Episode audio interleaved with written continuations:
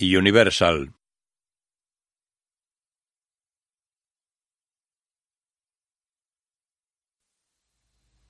Steven Spielberg presenta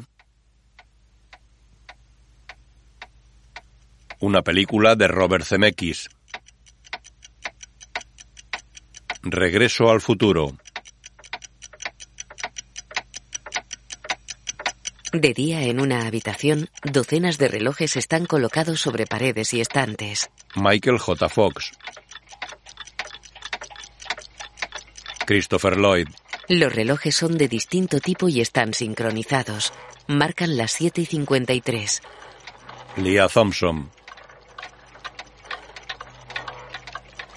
Uno de los relojes tiene una figura de hombre que cuelga agarrado al minutero. Crispin Glover.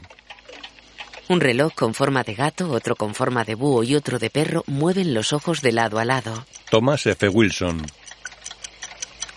El titular de un recorte de prensa reza: La mansión Brown destruida. Cerca hay fotos enmarcadas de Edison, Newton y Einstein. Se enciende un radioreloj, luego una cafetera eléctrica a la que le falta la jarra. Es el mes de la liquidación por inventario y Stadler Toyota está haciendo las mejores ofertas del año con todos los modelos Toyota de 1985. No encontrarán un coche mejor, a mejor precio y con mejor servicio en todo Valley. Stadler Toyota en el corazón de Valley. Un mecanismo enciende una televisión. Otras noticias. Los oficiales del Centro de Investigación Nuclear del Pacífico han negado el rumor de que se había robado una caja de plutonio de sus depósitos de seguridad hace dos semanas. Un grupo terrorista libio ha reclamado la responsabilidad del supuesto robo. No obstante, los oficiales atribuyen la desaparición a un simple error administrativo. El FBI, que sigue investigando el caso, no ha hecho ningún comentario. Se queman dos tostadas. En un próximo boletín esperamos tener la información suficiente para poder ampliarles la noticia. Información. Un brazo robótico coge una lata de comida para perros, gira y la sitúa en una sucia máquina que corta la tapa.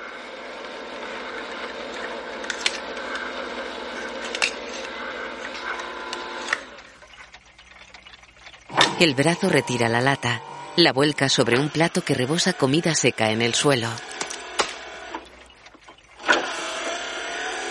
Tira la lata a un cubo de basura en el que hay un montón de ellas.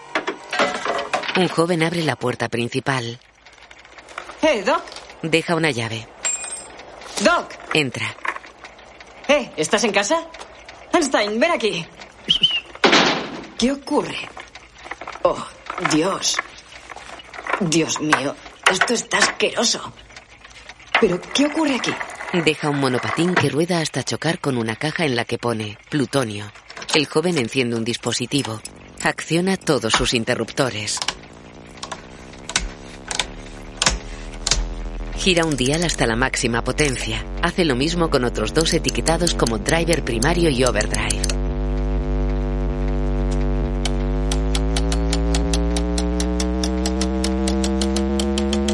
Las agujas de varios indicadores marcan la magnitud máxima. El joven conecta un jack al dispositivo y otro a una guitarra eléctrica. Sube el volumen del instrumento.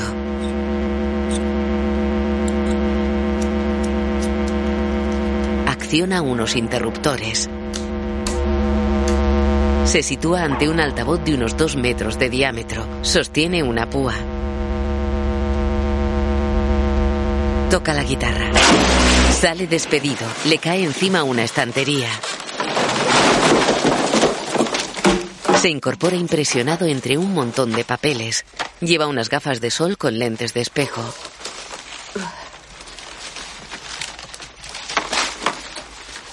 Se las quita. Ronda los 17 años. ¡Wow! El altavoz está destrozado. Esto sí es guay. Deja la guitarra y coge un teléfono. ¿Hola? Marty, me alegro de ¡Eh! encontrarte. ¡Eh, Doc! ¿Dónde estás? ¿Puedes venir al centro comercial de Twin Pines a la una y cuarto? He hecho un gran descubrimiento y necesito tu ayuda. Oye, un momento, ¿a la una y cuarto de la madrugada? Sí, Doc, ¿qué ocurre? ¿Dónde has estado toda la semana? trabajando. ¿Y Einstein está contigo? Sí, aquí está. Has dejado tu equipo encendido toda la semana. ¿Mi equipo? Será mejor que no conectes el amplificador. Existe una ligera posibilidad de sobrecarga. Sí. Trataré de evitarlo. Bien, nos veremos esta noche. No lo olvides, a la una y cuarto en el centro comercial de Twin Pines. Bien. Se tapa los oídos. ¿Son mis relojes lo que oigo? Sí, eh, son, eh, son las ocho. Perfecto, mi experimento ha funcionado. Todos atrasan exactamente 25 minutos. Un momento, un momento. Doc, ¿me estás diciendo que son las ocho y veinticinco? Sí, ¡Maldita sea! ¡Llego tarde al colegio! Coge el monopatín y sale a la calle. La habitación estaba en un garaje situado en un aparcamiento.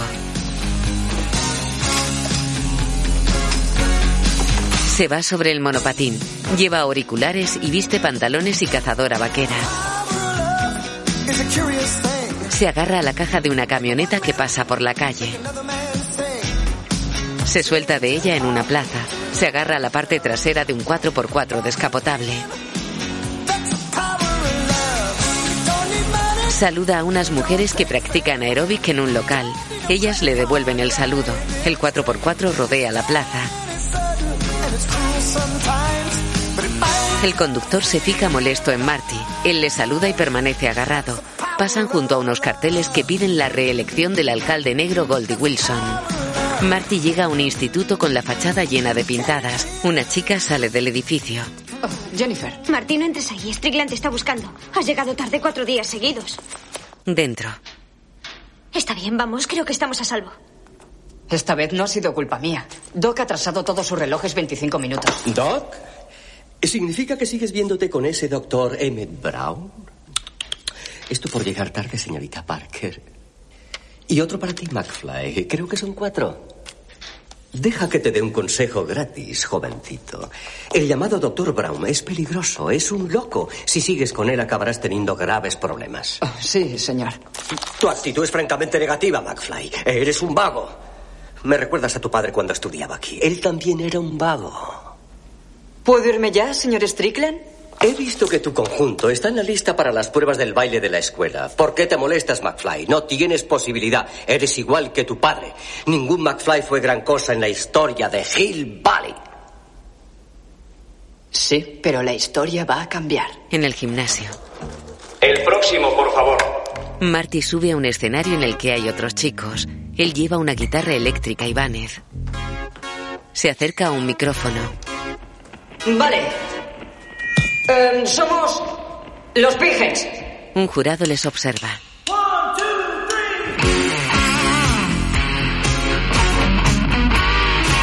Jennifer mira sonriente la actuación.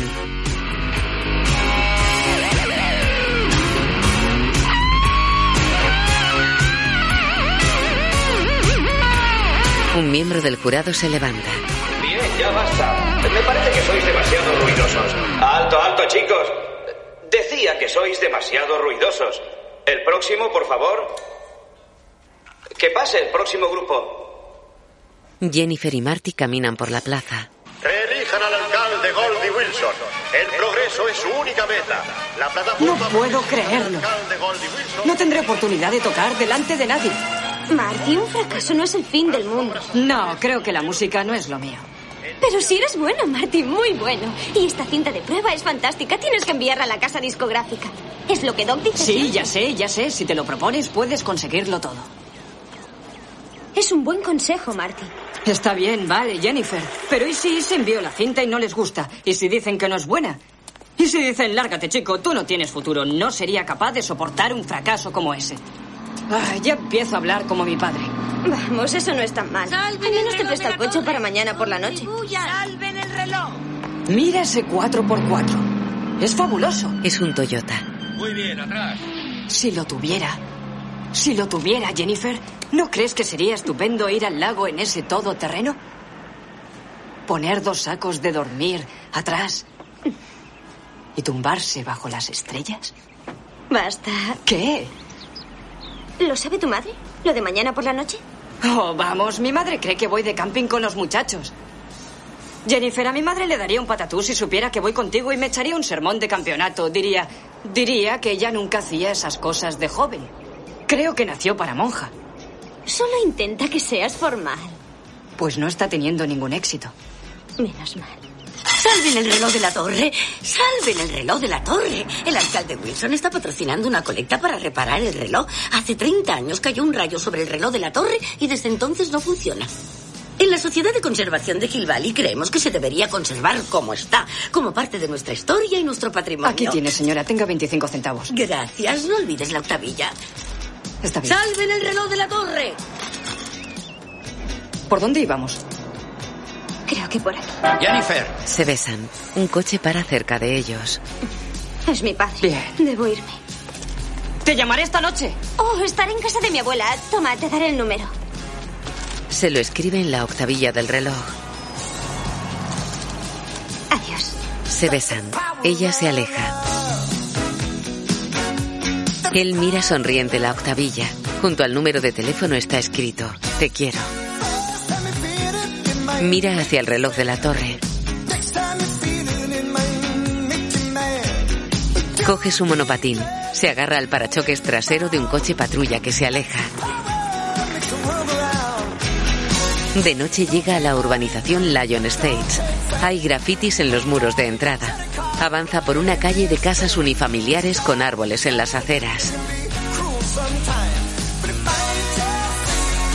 Se acerca a una grúa que deja un utilitario accidentado ante una casa. Marty mira contrariado el coche. Precioso. Ha quedado precioso. Entra en la casa. Hay dos hombres en el salón. Me cuesta creer que me hayas dejado tu coche sin decirme que tenía un ángulo muerto. Vamos. Podía haberme matado. Eh, Vamos, Viv, nunca he notado que el coche tuviera un ángulo muerto cuando lo conduzco yo. Hola, hijo. Es que estás ciego, McFly. Si no, ¿cómo explicas la chatarra de ahí fuera? Biff, eh, ¿puedo, ¿puedo suponer que tu seguro pagará los daños? ¿Mi seguro? Pero si es tu coche, lo debería pagar tu seguro. Quiero saber quién pagará esto. Me eché cerveza cuando aquel coche chocó conmigo. ¿Quién va a pagar la tintorería? Ah, ¿Y dónde están mis informes? pues aún no he terminado, pero verás, yo pensé que como no se tienen que entregar hasta... Hola, hola. ¿Hay alguien en casa, eh? Piensa, McFly. Piensa. Los necesito para que los pasen en limpio. ¿Te das cuenta de lo que pasaría si entregase mis informes de tu puño y letra? Me despedirían. Y tú no querrías eso, ¿verdad? Lo agarra. ¿Verdad? Claro que no, Biff, yo no querría eso. Eh, mira, eh, acabaré esos informes esta noche y te los llevaré a primera hora de la mañana, ¿de acuerdo? Pero no demasiado temprano, los sábados no madrugo. Mira, se te ha desatado el zapato. Lo golpea. Ah, no seas tan ingenuo, McFly. Tienes esto muy bien arreglado. Abre la nevera. Eh, he hecho remolcar tu coche hasta tu casa y todo lo que tienes para mí es esta porquería de cerveza. Repara en Marty que lo mira fijamente. Se acerca a él. ¿Y tú qué miras, enano? Saluda a tu madre de mi parte. Se va. Ya sé lo que vas a decir, hijo. Y tienes razón. tienes razón. Pero es que eh, Biff es mi supervisor y me temo que, que no se me dan muy bien los enfrentamientos. Mira el coche, papá. Lo, lo ha destrozado. Siniestro total. Necesitaba el coche mañana por la noche. ¿Tienes idea de lo importante que era para mí? ¿Tienes la más mínima idea? Lo sé y lo único que puedo decir es que lo siento. Cenan. Créeme, Marty, te sentirás mucho mejor sin la preocupación ni los dolores de cabeza de tocar en ese baile. Tiene toda la razón, Marty. No necesitas dolores de cabeza. Él y su padre miran la tele. La madre da un trago y se acerca a la mesa con una tarta. Chicos, nos tendremos que comer este pastel solos. Le han denegado la libertad condicional al tío Joey. Deja la tarta. Creo que vosotros deberíais escribirle cuatro letras. Tío presidiario Joey. Es tu hermano, mamá. Sí, creo que es una auténtica chulada tener un tío en la cárcel. Todos cometemos errores en la vida, hijos. Maldita sea, llego tarde. David, no maldigas. Ven aquí a darle un beso a tu madre antes de irte. Ven aquí. Vamos, mamá, deprisa. Perderé el autobús. Hasta luego, papá.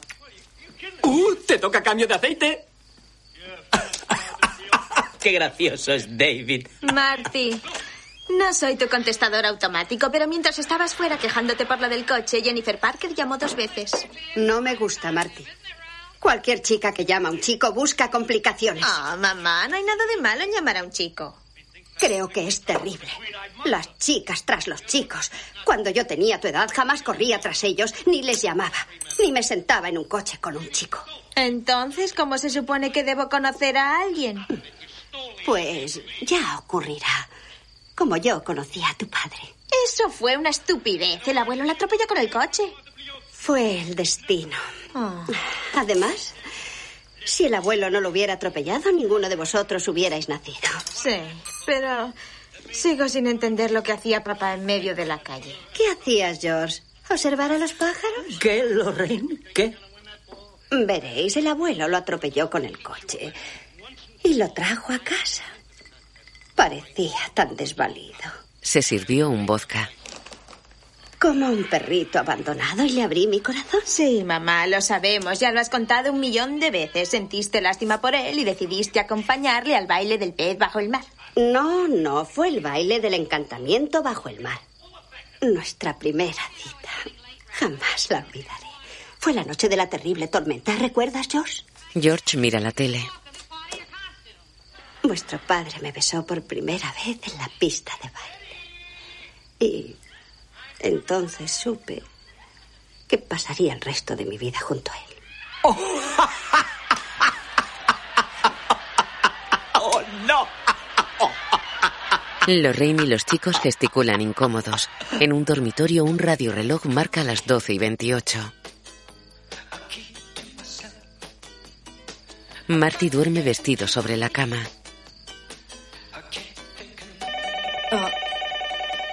Coge el teléfono de la mesilla.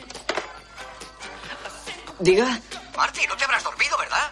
No, Doc. Eh, no, no, qué tontería. Escucha, esto es muy importante. Me he dejado la videocámara. ¿Puedes pasar por mi casa y recogerla? Ah, sí. Ah, ya estoy allí. En una calle baja en monopatín con una videocámara en la mano. Para junto a un cartel que reza Centro Comercial Pinos Gemelos. Observa un aparcamiento en el que hay un furgón de las empresas del Dr. Brown. Lleva un chaleco rojo sobre su ropa vaquera. Baja hasta el parking y se acerca a un perro que está a unos metros del furgón. Einstein. Eh, Einstein, ¿dónde está Doc? ¿Eh? ¿Eh? Sale humo de la caja del furgón. Su rampa trasera desciende poco a poco.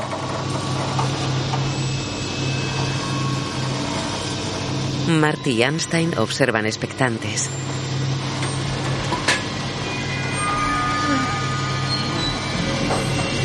La rampa desciende por completo.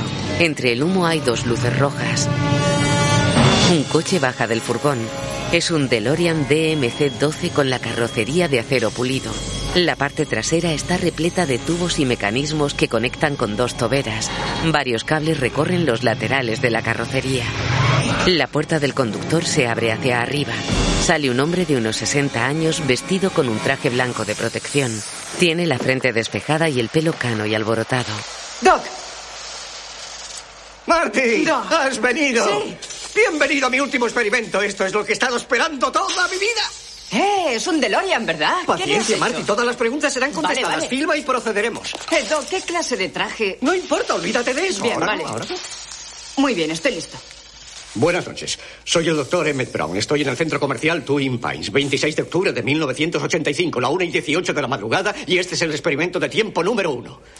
Vamos, Einstein. Eh, Sube al coche. Eso es, eso es. Adentro. Vamos, siéntate. Abróchate el cinturón. Eso es, ya está. Así, así. Eh, vamos, tranquilo.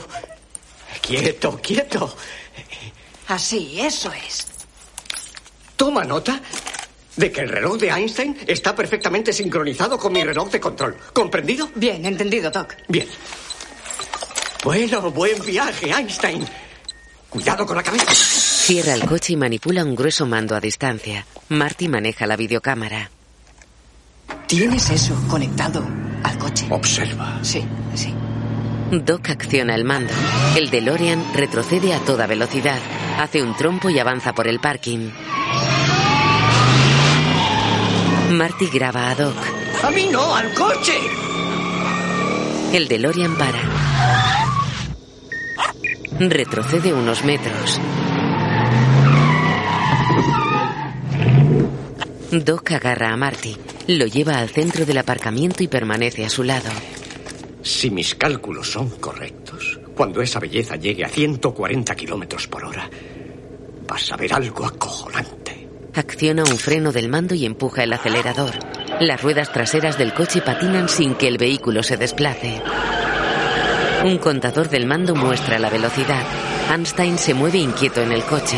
El vehículo está orientado hacia Doc y Marty. El joven se aparta de Doc. Este lo mira serio y él vuelve a su lado.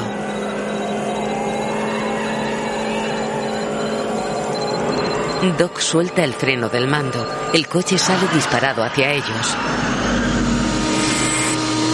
Marty se aparta. Doc lo agarra.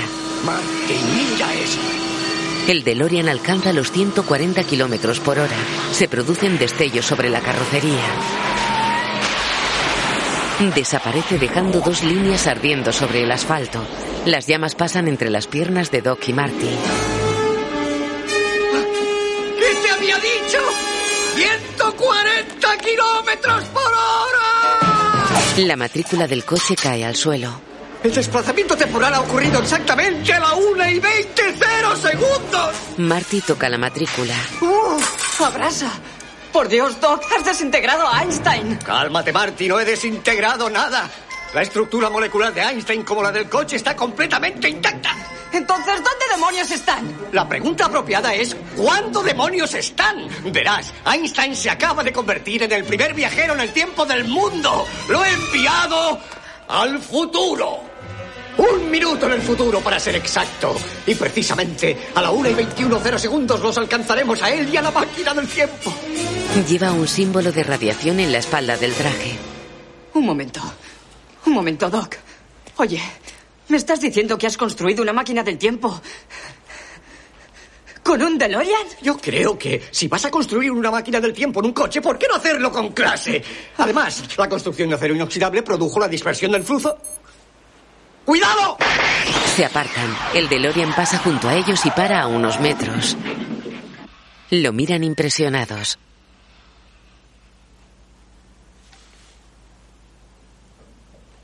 La carrocería desprende humo cubierta de una fina capa blanca.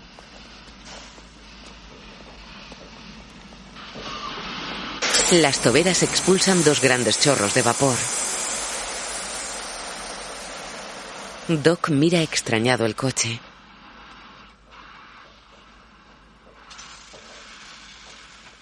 Se acerca a él. Los cristales están empañados. Toca el tirador de la puerta. ¡Oh, oh! ¿Está? ¿Está caliente? Está frío, muy frío. Abre la puerta con un pie. ¡Ah! Einstein, pequeño diablillo. El reloj de Einstein está retrasado exactamente un minuto y sigue funcionando. Vamos. El perro sale. Está bien. Muy bien.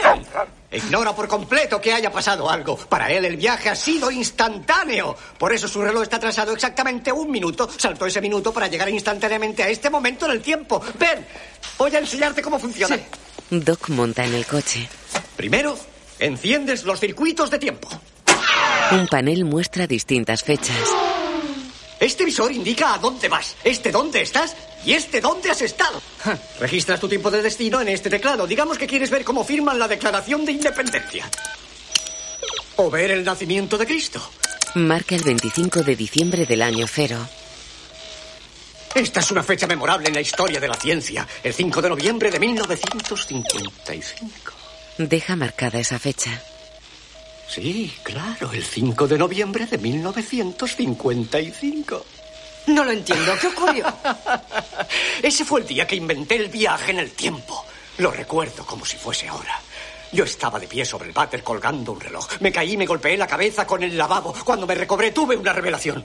Una visión, una imagen en mi mente, una imagen de esto. Esto es lo que hace que los viajes en el tiempo sean posibles. El condensador de flujo. ¿Condensador de flujo? He invertido casi 30 años y la fortuna de mi familia para realizar la visión de ese día. Dios mío, tanto tiempo ha pasado. Las cosas aquí han cambiado mucho. Sale del coche. Recuerdo cuando todo eran pastos hasta donde alcanzaba la vista.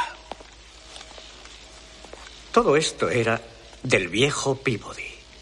Tenía la estúpida idea de plantar pinos. Va hacia el furgón. Marty sigue grabando. Esto es. Esto es muy fuerte, Doc. Eh, ¿Y funciona con gasolina normal? Lamentablemente no, requiere algo con más repris. Plutonio. Ah, plutonio, un momento. ¿Quieres decir que este cacharro es nuclear? Eh, sigue filmando, sigue filmando. No, no, no, este cacharro es eléctrico. Pero necesito una reacción nuclear para generar 1,21 gigavatios de electricidad. Doc, no se puede entrar en una tienda y comprar plutonio. ¿Lo has mangado? Claro, a un grupo de nacionalistas libios. Querían que les hiciera una bomba, así que me quedé con su plutonio y les entregué un brillante casco de bomba lleno de piezas de máquinas del millón. ¡Vamos! Necesitas un traje antirradiaciones. Tenemos que repostar. Abre la caja de plutonio y saca uno de los cilindros que contiene. Lleva guantes y un casco con filtro de aire. Abre un depósito situado en la parte posterior del DeLorean. Coloca el cilindro sobre él y lo gira. Un cartucho de plutonio cae al depósito. Marty graba vestido con un traje antirradiación amarillo. Perfecto, todo está forrado con plomo. No pierdas esas cintas. Las necesito como documentación. Lo ponemos aquí. Eso es. Deja el casco sobre la caja. Oh, oh, casi se me olvida el equipaje. Quién sabe si tendrán ropa interior de algodón en el futuro. Soy alérgico a las fibras sintéticas. ¿El futuro? ¿Vas a ir allí? Sí, 25 años hacia el futuro. Siempre he soñado con ver el futuro, más allá de mi época. Conocer el progreso de la humanidad. ¿Por qué no? También podré saber quién gana las próximas 25 copas del mundo. Eh, Doc. ¿Eh? em, búscame cuando llegues. Lo haré. Firma. Marty graba. Él abre la puerta del coche. Yo, el doctor Emmett Brown, estoy a punto de embarcar en un viaje histórico.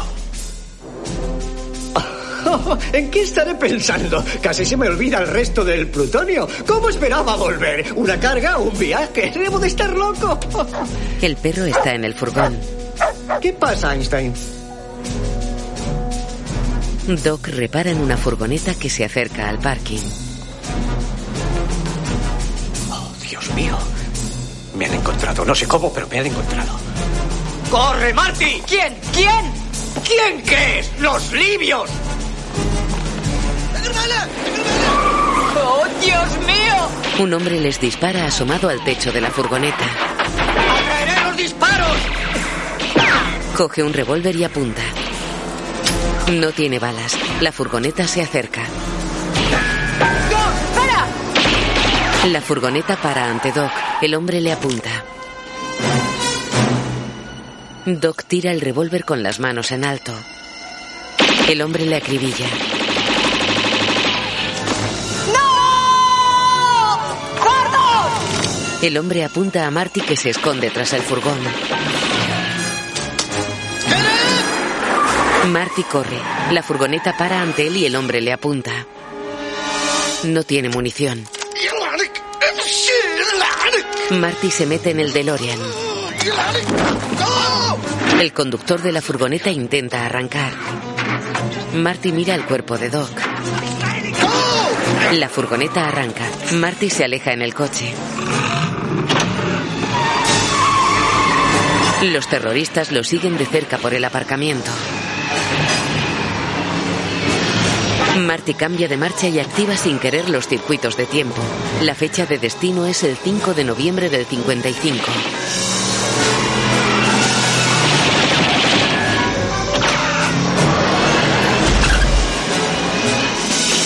El terrorista da tumbos de lado a lado asomado al techo de la furgoneta.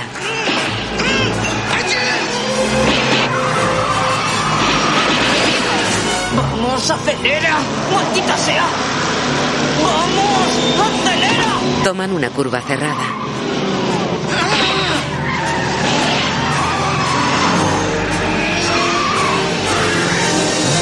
Salen de la curva. El terrorista saca un lanzacohetes. Marty observa impresionado por el retrovisor. ¡Dios mío! Cerdos, a ver si podéis alcanzarme. Acelera cruzando el parking.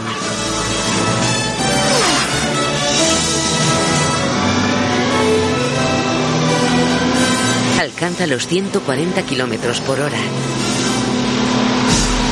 Se producen destellos y fogonazos. El DeLorean aparece en un campo de labor. Se lleva un espantapájaros por delante. Se estrella contra un granero.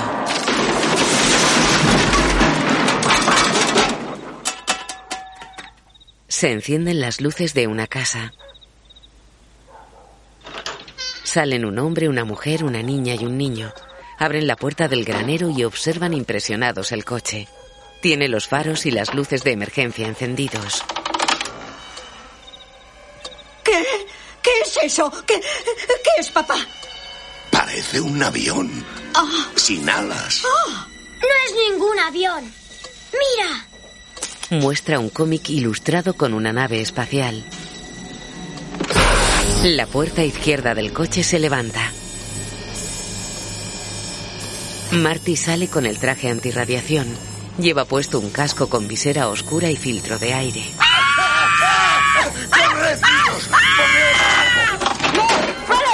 Marty tropieza y cae sobre un montón de paja. Gira hacia unas vacas.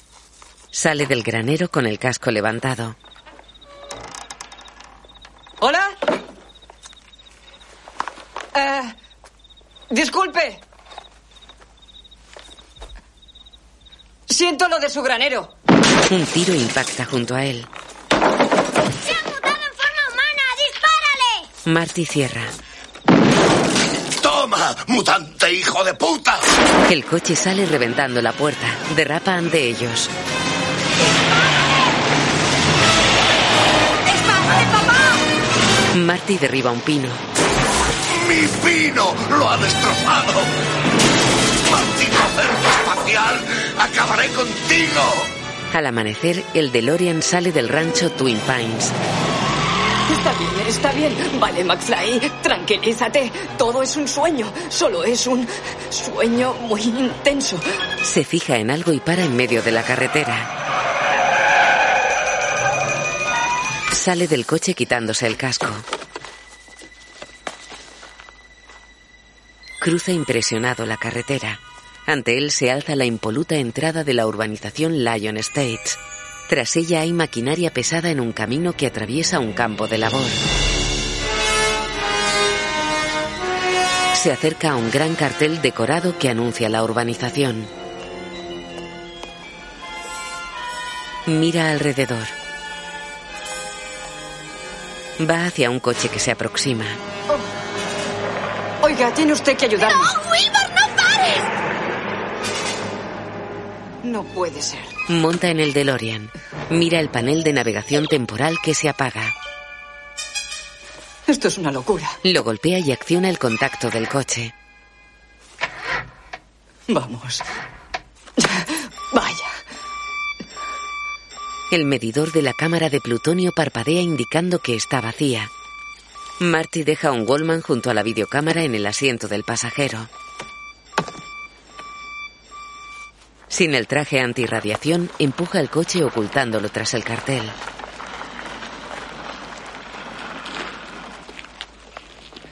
Camina por la carretera vestido con el chaleco rojo sobre su camisa vaquera.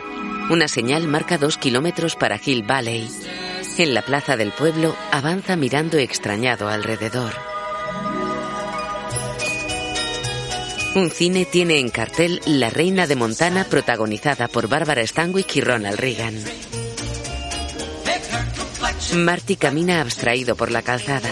Un coche para ante él. El joven se aparta. Observa una gasolinera en la que para un coche. Un empleado le pone gasolina, otro limpia el parabrisas, otro hincha las ruedas y uno más revisa el vano motor. Una tienda de discos tiene expuestos vinilos de Nat King Cole y Patti Page. Marty camina confuso por la plaza. Un chico avanza saltando sobre unas zapatillas con muelles. Los comercios tienen las fachadas impecables. Marty para junto a una gran placa en honor a los caídos en combate.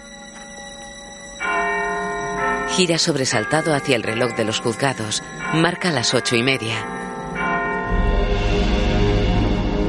Se aleja.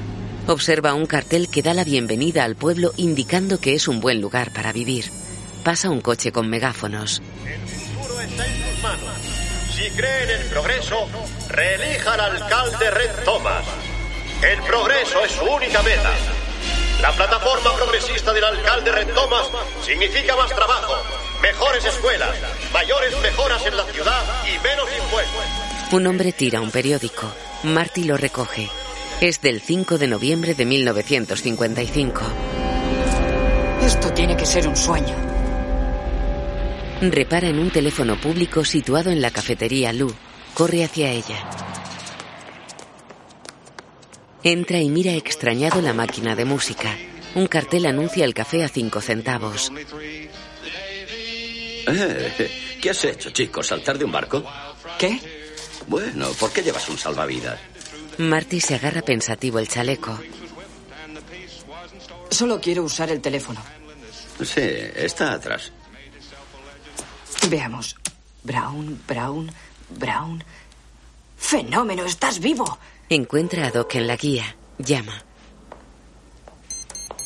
Oculta su reloj digital de pulsera al camarero. Vamos. Cuelga y arranca la hoja de la guía. ¿Sabe dónde está el 1640 de Riverside? ¿Vas a tomar algo, chico? Eh, sí. Deme, deme una Fanta. ¿Fanta? ¿Qué demonios es una Fanta? Bueno, pues deme una Pepsi Sin. ¿Sin qué? ¿Sin pagar? Aquí todo se paga. Bueno, pues deme cualquier cosa que no tenga azúcar, ¿vale? Algo sin azúcar. Le sirve un café. Marty está sentado al lado de un chico. Llegan unos jóvenes. ¡Eh, McFly! Marty y el chico se giran. ¿Qué es lo que estás haciendo? Beef. Eh, hablo contigo, McFly, insecto irlandés. Ah, Beef, hola chicos, ¿cómo va eso? ¿Has acabado mis deberes, McFly? Eh, bueno, verás, yo pensé que como no se tienen que entregar hasta... ¡Hola! ¡Hola! ¿Hay alguien en casa? ¿Eh? Piensa, McFly. Piensa. Necesito tiempo para pasarlos en limpio. ¿Te das cuenta de lo que pasaría si entregase mis deberes de tu puño y letra? Me echarían de la escuela. Y tú no querrías eso, ¿verdad? Lo agarra. ¿Verdad? Pues no, claro que no, No, yo, yo no. no. querría eso. ¿Y tú qué miras, enano? Di, fíjate en el salvavidas que lleva. El muy idiota piensa que se va a ahogar. ¿Qué hay de mis deberes, McFly? Eh, eh, bien, Beef, verás, eh, los acabaré esta noche y te los llevaré a primera hora de la mañana. No demasiado temprano. Los domingos no madrugo. McFly, se te ha desatado el zapato. Ah, no seas tan ingenuo, McFly. No quiero volver a verte aquí. Está bien, adiós. Beef se marcha con sus amigos. Fuera, montan en un Ford Super Deluxe descapotable. En la cafetería, Marty mira boquiabierto a su padre que come cereales hojeando un cómic.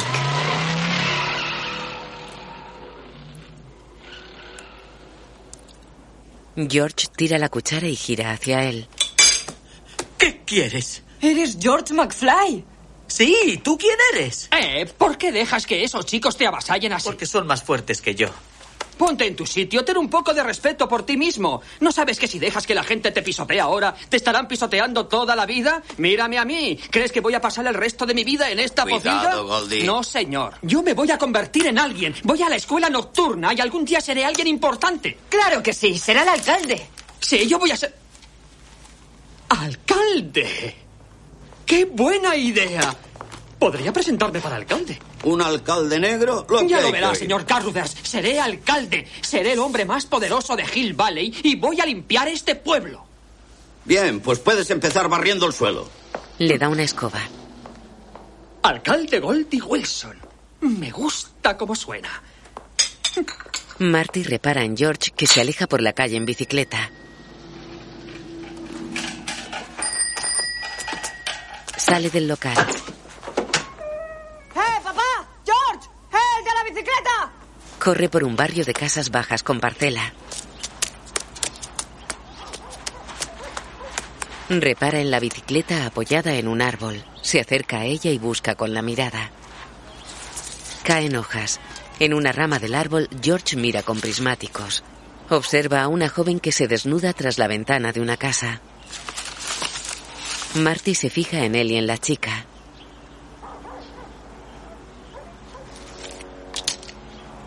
Es un boyer.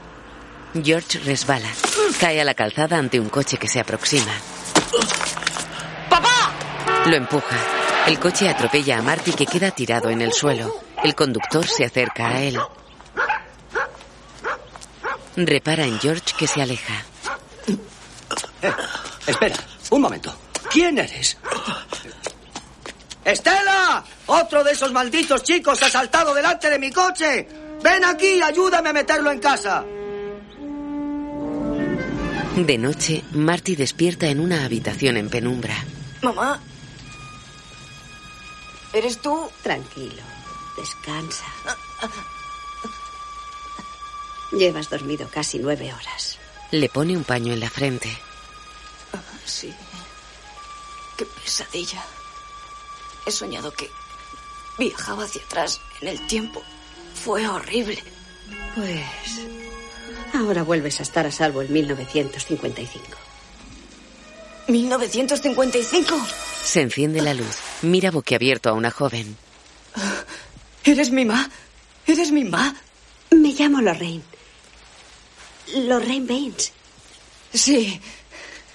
Pero estás. Estás tan. tan. delgada. Descansa, Levis. Te has dado un golpe en la cabeza. Él retira la colcha y se cubre de nuevo. ¡Ah! ¿Dónde están mis pantalones? Ahí sobre. mi arca de la esperanza. Jamás había visto calzoncillos violetas, Levis. ¿Levis? ¿Por, por, por, ¿por qué me llamas Levis? Es tu nombre, ¿no? Levis Strauss. Ah. Lo llevas escrito en la ropa interior. Él se aparta. Oh, seguro que te llaman Lev. No, en realidad. Me llama Marty. Oh, encantada, Levis. Marty. Strauss. Se sienta en la cama junto a él. Marty la mira cortado. ¿Te importa que me siente aquí? No, claro, no. Bien. Vale. Ella le acerca una mano a la cara. ¿Te va a salir un buen chichón? Él se aparta y cae al suelo. Lorraine, ¿estás ahí arriba? ¡Oh! Dios mío, es mi madre. Rápido. Ponte los pantalones. Ella lo mira sonriente y se va. Él pierde el equilibrio poniéndose los pantalones. Baja al salón.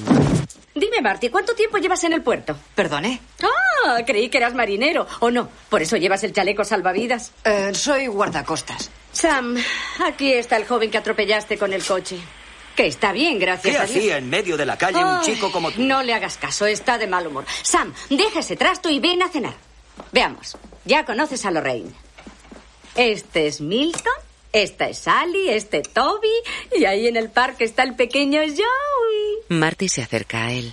Con que tú eres mi tío Joey, ¿eh? Será mejor que te acostumbres a estos barrotes. Sí. A Joey le encanta estar en su parque. Llora siempre que lo sacamos, así que lo dejamos ahí todo el día.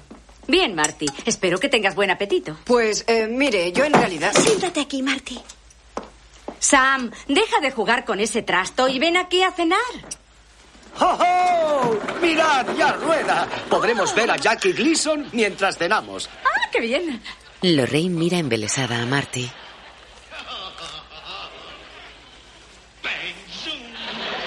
Es nuestro primer televisor. ¿Papá lo recogió hoy? ¿Tú tienes televisor? Pues sí, ya sabes que sí. Tenemos dos. ¡Wow! Debes de ser rico. Oh, cariño, te toma el pelo. Nadie tiene dos televisores. Oh. ¡Eh! ¡Eh! ¡Eh! Ya la he visto, ya la he visto. Es un clásico. Es cuando Ralph se disfraza de hombre del espacio. ¿Cómo que ya la has visto? ¿Es totalmente nueva? Sí, bueno, es una reposición. ¿Qué es una reposición? Ya lo sabrás. ¿Sabes, Marty? Me pareces tan familiar. ¿Conozco a tu madre? Sí, es posible que sí. Ah, bueno, entonces quisiera llamarla. No me gustaría que se preocupase por ti. No puede. Eh, es que mm, no hay nadie en casa. Ah. Aún. Eh, escuche, ¿sabe, ¿sabe dónde está Riverside Drive? Está al otro lado del pueblo, una calle más allá de Maple, al extremo este del pueblo. Un momento, una calle pasado Maple, esa es la avenida John Kennedy. ¿Quién demonios es John Kennedy? Eh, mamá, estando fuera los padres de Marty, ¿no crees que debería pasar la noche aquí? Después de todo, papá casi le mata con el coche. Es cierto, Marty. Creo que deberías pasar la noche aquí. Eres responsabilidad nuestra. Pues no sé. Puede dormir en mi habitación. Debo irme. Debo irme. Muchas gracias. Todos han sido fantásticos. Les veré más tarde. Mucho más tarde. Se va. Lorraine le tocó una pierna bajo la mesa. Es un joven muy extraño. Es un idiota. Y con mala educación. Es probable que sus padres sean idiotas también. Lorraine, si algún día tienes un hijo así, te desheredo. En una zona residencial, Marty avanza por el camino de entrada del número 1640. Observa un garaje similar al de Doc. Va hacia una gran casa de dos plantas situada a unos 50 metros del garaje.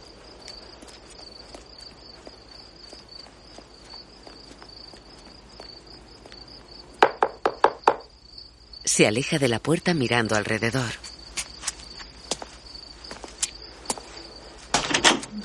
Alguien con un casco plateado abre y cierra. Marty se acerca. La puerta se abre.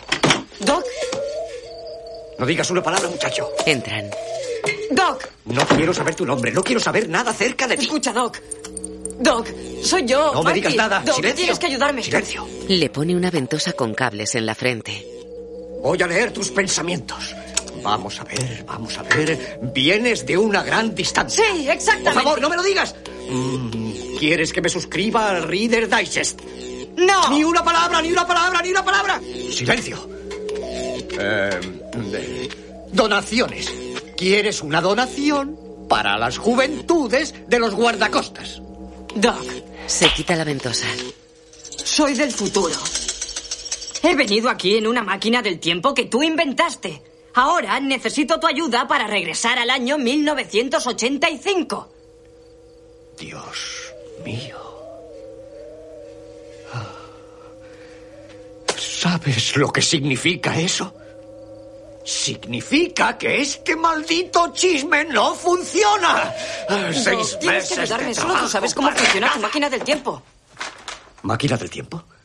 No he inventado ninguna máquina del tiempo. Tiene un chichón. Bien, bien, te lo demostraré. Mira mi carnet de conducir, caduca en 1987. Mira mi fecha de nacimiento, por el amor de Dios, yo no he nacido aún. Y mira esta fotografía, mi hermana, mi hermano y yo. Mira su camiseta, curso 1984. Oh, una falsificación bastante mediocre. A tu hermano le han cortado el pelo. Te digo la verdad, Doc, tienes que creerme. Pues dime, chico del futuro. ¿Quién es el presidente de los Estados Unidos en 1985? Ronald Reagan. ¿Ronald Reagan? ¿El actor? ¡Ja! ¿Y quién es el vicepresidente? ¿Jerry Lewis? Salen. Supongo que Jane Wyman es la primera dama. No, un momento, Doc. Y John Wayne es el secretario de defensa. Un momento, tienes que escucharme. Te he soportado bastantes bromas pesadas. Buenas noches, chico del futuro. No, espera, Doc. Doc, el chichón, el chichón de tu cabeza. Sé cómo ocurrió. Me lo explicaste todo. Estabas de pie sobre el váter, colgando un reloj. Caíste y te golpeaste la cabeza con el lavabo. Entonces se te ocurrió la idea del condensador de flujo, que es lo que hace posible viajar en el tiempo. Doc sale impresionado del garaje.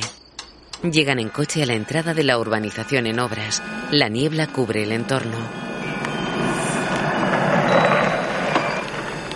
Algo le pasaba al arranque y lo escondí aquí. Retira unos matojos colocados sobre el DeLorean. Se iluminan con linternas. Después de caerme del váter, dibujé esto. Le muestra un esquema en Y. El condensador de flujo. Abre una puerta del DeLorean. Conecta el condensador de flujo. Su núcleo en Y se ilumina. Doc lo mira boquiabierto. ¡Funciona! ¡Funciona! Por fin he inventado algo que funciona.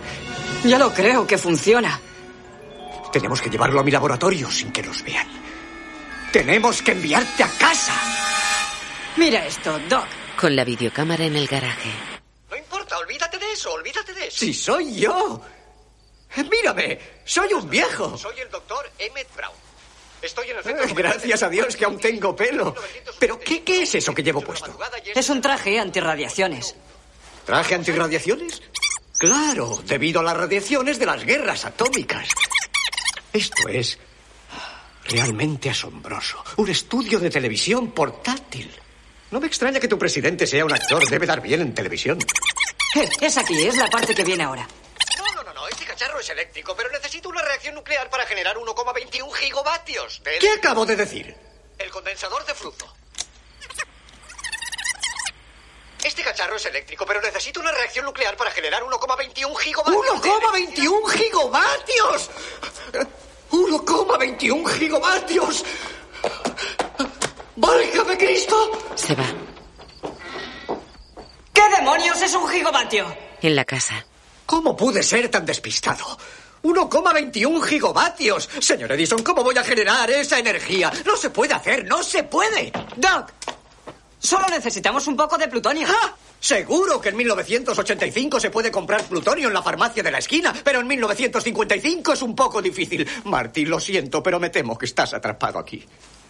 Alto, Doc. ¿Atrapado? No, no puedo estar atrapado aquí. Tengo una vida en 1985. Tengo una chica. ¿Es bonita? Es preciosa. Está, está loca por mí. Mira esto. Mira lo que escribió aquí, Doc. Está bien claro. Tiene la octavilla del reloj. Eres mi única esperanza. Marty, lo siento, pero la única fuente de energía capaz de generar 1,21 gigavatios de electricidad es un rayo. ¿Qué has dicho? He dicho un rayo. Por desgracia, nunca se sabe cuándo o dónde va a caer. Marty muestra la octavilla. Ahora sí. Doc la lee. Eso es. Es la respuesta. Aquí dice que un rayo caerá sobre la torre del reloj exactamente a las 10.04 del próximo sábado por la noche. Si de alguna forma pudiéramos canalizar el rayo directamente al condensador de flujo, tal vez funcione. El sábado por la noche enviaremos de regreso al futuro. Muy bien, el sábado. Puedo pasar una semana en 1955 o distraerme unos días por aquí. Marty, eso es imposible. No debes salir de esta casa. No debes ver a nadie ni hablar con nadie. Si lo haces, eso puede repercutir sobre futuros acontecimientos. ¿Me comprendes? Sí, claro, claro. Marty, ¿has tenido contacto con alguien aparte de mí? Yo... Sí, bueno, tal vez me haya tropezado con mis padres. Cielo santo. Déjame ver la fotografía de tu hermano. Marty se la da. Lo que sospechaba. Esto prueba mi teoría. Mira a tu hermano. Le falta la cabeza. Parece como si se la hubieran borrado. Borrada de la existencia. De día se acercan al instituto. ¡Wow! ¿Cómo han limpiado todo esto? Está como nuevo. Recuerda, según mi teoría, te has interferido en el primer encuentro de tus padres. Si no se conocen, no se enamorarán, no se casarán ni tendrán hijos. Por eso está desapareciendo tu hermano de esa fotografía. Seguirá tu hermana y si no reparas el daño, tú serás el próximo. Eso me parece muy fuerte. No tiene nada que ver con la fuerza. ¿Cuál de ellos es tu padre? Aquel. Está bien. Está bien, chicos. Lo patean. ¡Qué gracioso! Sois, sois, sois muy machos. Tal vez te adoptaron. Muy, muy graciosos. Dejadme en paz. Ya basta, por favor, recoge mis libros. McFly. ¿Sí? Es Strickland. Pero es que nunca ha tenido pelo. Corrígete, hombre. Eres un vago. ¿Quieres ser un vago el resto de tu vida? No. ¿Qué debió ver tu madre en ese chico? No lo sé. Supongo que sintió lástima por él porque su padre le atropelló con el coche. No, me atropelló a mí. Es el síndrome de la compasión. En los hospitales las enfermeras acaban enamorándose de sus pacientes. Eh, Adelante. Eh, eh. George, amigo, te he estado buscando por todas partes. ¿No me recuerdas? Soy el tipo que te salvó la vida el otro día. Sí. Bien, quiero presentarte a alguien. Doc observa a distancia. ¿Lorraine? ¡Levi! Quisiera presentarte a mi amigo George McFly. Hola. Es un gran placer conocerte. ¿Cómo tienes la cabeza? Ah, bien, bien. Oh, estaba tan preocupada por ti desde que desapareciste la otra noche. ¿Estás bien? Vamos, llegamos tarde. Lo siento, debo irme. Date prisa. No es un encanto. Pasa de largo junto a Doc. Ni siquiera le ha mirado. Esto es más grave de lo que pensaba. Creo que tu madre se siente amorosamente atraída por ti y no por tu padre. Un momento, ¿estás intentando decir que mi madre está colada por mí? Precisamente. ¡Wow, qué fuerte! Otra vez la palabra fuerte. ¿Por qué son tan fuertes las cosas en el futuro? ¿Tenéis algún problema molecular? ¿Qué? La única forma de que acaben teniendo hijos es que estén a solas. Así que tienes que conseguir que tu padre y tu madre tengan fusión en, en un contexto... ¿Algo así como una cita? Eso. ¿Qué clase de cita? No sé qué hacen los chicos de los años 50. Eh, pero son tus padres, debes conocerles. ¿Qué cosas tienen en común? ¿Qué les gusta hacer juntos? Mira un cartel. Nada. Oye, ¿habrá algún rito ceremonial rítmico? Claro, en el baile del encantamiento bajo el mar. Tienen que ir, es donde la besó por primera vez. Muy bien. Pégate a tu padre como una lapa y asegúrate de que la lleva al baile. George, amigo, ¿recuerdas a esa chica que te presenté? ¿Lorraine? Están en la cafetería. Lorraine charla sentada a una mesa. ¿Qué estás escribiendo? Ah, ah, ah, historias. Historias de ciencia ficción acerca de visitantes que vienen a la Tierra de otros planetas. No me digas, no sabía que hacías algo creativo. Déjame leer alguna. Oh, no, no, no, no. Nunca, nunca dejo que nadie lea mis historias. ¿Por qué no? Oh, y, y si no les gustan? ¿Y si me dicen que no son buenas? Creo que es algo difícil que lo entiendas. Eh, no. No, en absoluto. De todos modos, George, hablando de Lorraine, le gustas muchísimo. Me dijo que te dijera que quiere que le invites al baile del encantamiento bajo el mar. ¿De veras? Oh, sí, solo tienes que acercarte a ella y preguntárselo. ¿Qué? ¿Aquí? ¿Ahora? ¿En la cafetería? ¿Y si dice que no? No sería capaz de soportar un fracaso como ese. Además, creo que prefiere ir con otro. ¿Con quién? Biff manosea a Lorraine. Con Biff. Vamos, no seas tonta. No, vamos. me voy. Estás deseándolo, sé que lo estás deseando. Y tú sabes que estás deseando que yo te lo haga. Cállate, asqueroso. No soy esa clase de chica. Tal vez lo seas, pero no lo sabes. Quita tus sucias manos. Ya la has oído. Quita tus sucias manos. Lo agarra. Por favor. ¿Qué te importa, enano? Sabes, te lo estás buscando. Biff tiene malas pulgas. Llega Strickland. Biff repara en él. Sonríe y sujeta a Marty por la nuca. Ya que eres nuevo, te voy a dar una oportunidad. Hoy. Así que, ¿por qué no haces el petate y te largas? Lo suelta y se va. Strickland se aleja. En la calle. ¡George! ¿Por qué me sigues por todas partes? Oye, George. Te lo advierto, George. Si no llevas a Lorraine a ese sitio, lo voy a lamentar el resto de mi vida. No puedo ir al baile. Me perderé mi programa de televisión favorito, teatro de ciencia ficción. Pero, George, Lorraine quiere ir contigo. Dale una oportunidad. Mira, no estoy preparado para llevar a Lorraine a ese baile. Y ni tú, ni nadie más en este planeta me hará cambiar de parecer. Entra en su casa. Marty mira la foto. Su hermano ha desaparecido casi por completo. Teatro de ciencia ficción. De noche, George duerme en su cama junto a un libro de ciencia ficción. Marty, vestido con el casco y el traje antirradiación, le pone unos auriculares. Mete una cinta de Van Halen en el Wallman.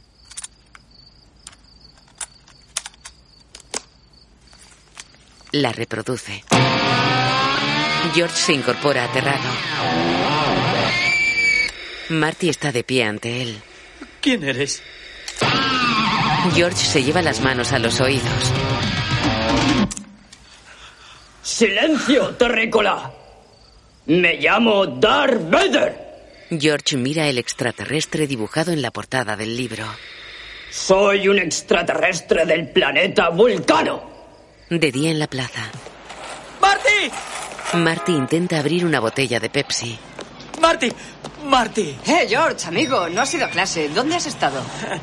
Me, me quedé dormido. Oye, necesito tu ayuda. Tengo que salir con Lorraine, pero no sé cómo pedírselo. Está bien, no pierdas el culo. Está en la cafetería. ¿Cómo? Ah, George quita la chapa a la Pepsi con el abridor de la expendedora.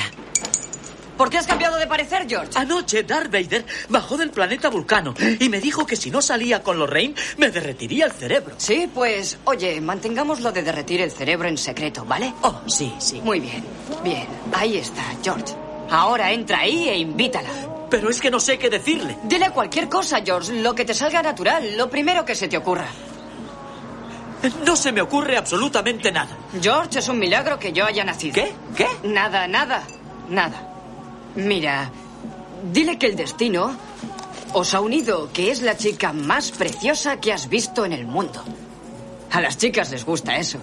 ¿Qué, qué, qué estás haciendo? Me lo apunto, es buen material. Sí, claro. Oh. Vamos, Oh. deberías de... Mete a George en la cafetería. Este permanece pasmado junto a la puerta. Marty lo empuja y se aparta. George camina tambaleante metiéndose la camisa por dentro. Observa a Lorraine que charla con sus amigas. Lu, dame un batido. De chocolate. Da un trago al batido y se limpia los labios con las manos. Pide una Coca-Cola. George se acerca a la mesa de Lorraine con su libreta en la mano. Lorraine, mi menino me ha traído hasta ti. ¿Qué? Oh, lo que quería decir es... Un momento, ¿no te conozco de alguna parte? Sí, sí, soy George. George McFly. Soy tu menino. Quiero decir, Entra Biff. tu destino. Ah, ¡Eh, McFly! Creía haberte dicho que no entraras aquí. Está con sus amigos. Pues esto lo vas a pagar. ¿Cuánto dinero llevas, eh? ¿Cuánto quieres, Biff? Marty pone la zancadilla a Biff que cae de bruces. Este se levanta y lo encara. Muy bien, enano. Ahora te voy Oh, a... Biff, ¿qué es eso? Lo derriba de un puñetazo. Empuja a sus amigos y sale del local. es Levis Strauss. Oh, Dios mío, es un sueño. ¡Eh, eh, chico, chico! Espera, espera. Espera. Arranca el manillar de un patinete. Te lo devolveré. ¡Me lo has roto! Marty se aleja sobre la tabla del patinete. ¡Guau! ¡Mira cómo corre! ¡Cogedle! Marty rodea la plaza. ¡Vamos, chicos! ¡Hay que atraparle! Marty hace un quiebro. Se agarra a la caja de una camioneta que pasa a su lado. ¡Vamos! ¡Vamos! Ellos montan en el Ford descapotable. Marty saluda a los de la cafetería. ¿Sobre qué está montando? Es una tabla con ruedas. Es un verdadero sueño. Biff pasa con el Ford sobre el jardín de la plaza. Se pone tras Marty que sigue agarrado a la camioneta. El Ford se pega al vehículo. Marty se sitúa en un lateral. Un coche abre la puerta frente a él. Marty se suelta, salta y se choca con dos personas.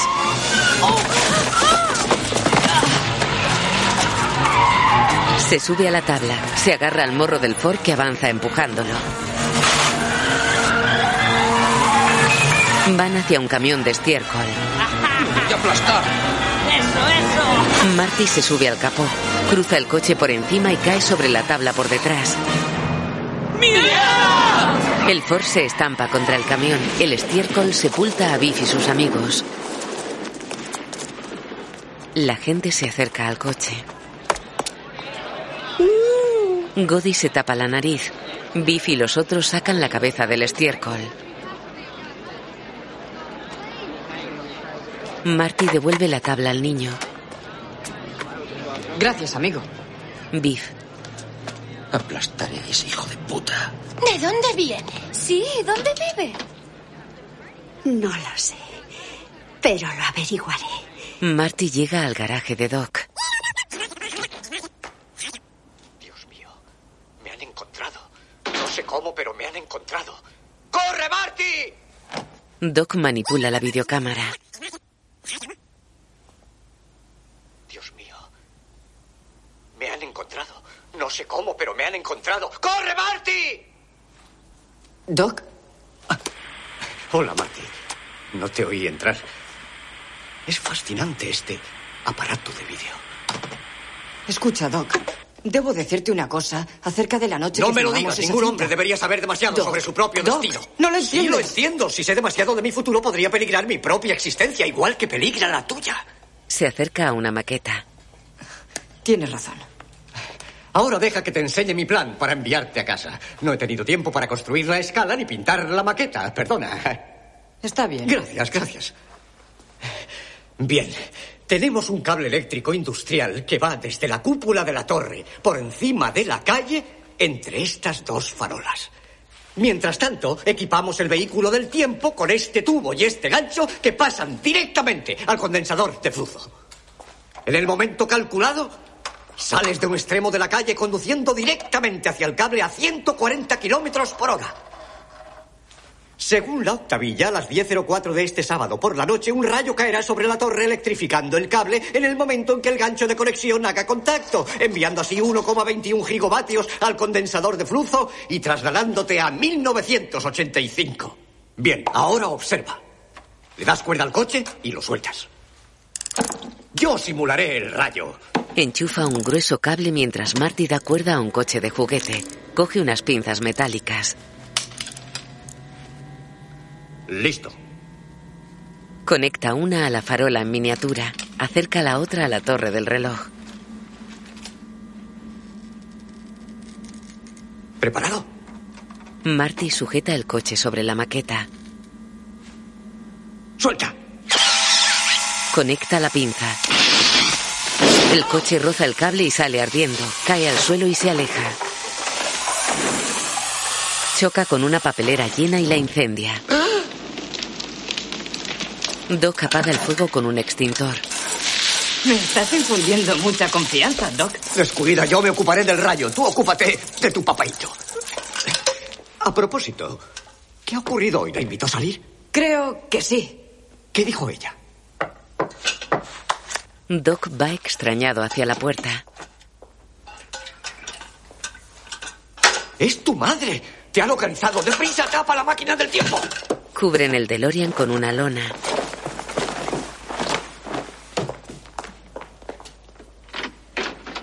Doc abre la puerta.